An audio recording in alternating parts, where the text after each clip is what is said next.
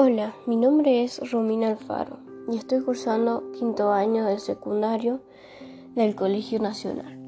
Hoy les vengo a hablar sobre el ser humano y su clasificación en categorías taxonómicas.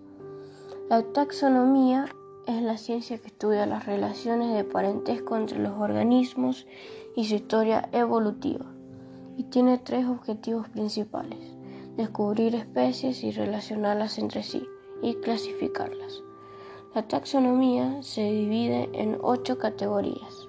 Reino, animal, división, cordados, clase, mamalia, orden, primates, familia, homínidos, género, homo, especie, homo sapiens. Homo sapiens significa hombre que piensa. Los humanos somos animales sociales capaces de transmitir y de aprender conceptos totalmente abstractos pero, ¿por qué el ser humano es animal? Somos animales porque tenemos las siguientes características.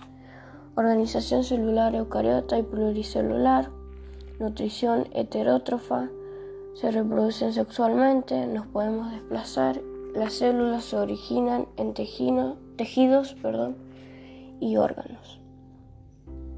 ¿Por qué el ser humano es cordado? Porque desde su etapa embrionaria presenta cordón nervioso dorsal. Los vertebrados inferiores persisten durante toda la vida como el principal apoyo auxiliar del cuerpo. En los vertebrados superiores, la columna vertebral toma su lugar. ¿Por qué el ser humano es de la clase mamífero?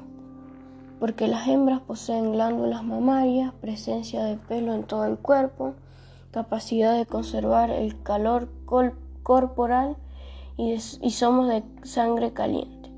Respiración vivípara y fecundación interna. Respiración pulmonar, contamos con circulación sanguínea, esqueleto constituido por cráneo y columna vertebral. ¿Por qué el ser humano es de orden primates? Porque tenemos manos y pies con cinco dedos, tenemos pulgares oponibles, tenemos ojos al frente con visión estereoscópica. Podemos girar el brazo alrededor del hombro, flexionar el tronco y tenemos proporción de cerebro mayor. ¿Por qué el ser humano es de la familia homínido? Porque somos los compuestos por los primates bípedos y los grandes simios.